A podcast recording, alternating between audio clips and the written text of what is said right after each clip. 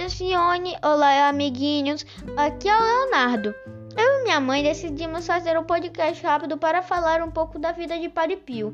Vamos lá, mãe? Vamos, e vamos começar explicando por que nós escolhemos Padre Pio, né, Léo? Sim, este ano começamos a frequentar a missa das crianças na igreja que levava o nome de São Pio de Pietrelcina. Então achei interessante reconhecer um pouco sobre ele. Certo, e por onde vamos começar? Ele nasceu em 1887 na cidade italiana de Pietrelcina. Morreu em 1968. Era de uma família com muitos irmãos. Entrou cedo para a vida religiosa na Igreja Católica aos 15 anos. Aos 23, ele já era sacerdote.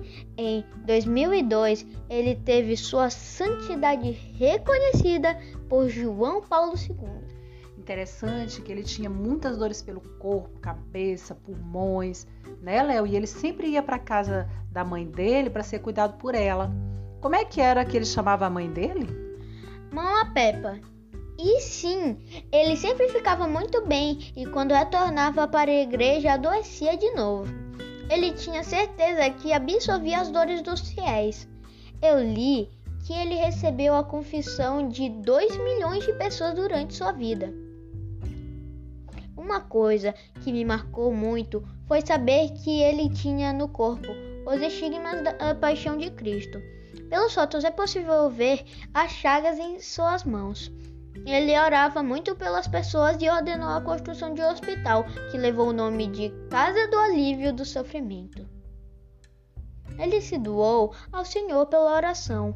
Ele doou misericórdia e caridade. Foi muito bom saber sobre a vida dele. Abraços a todos.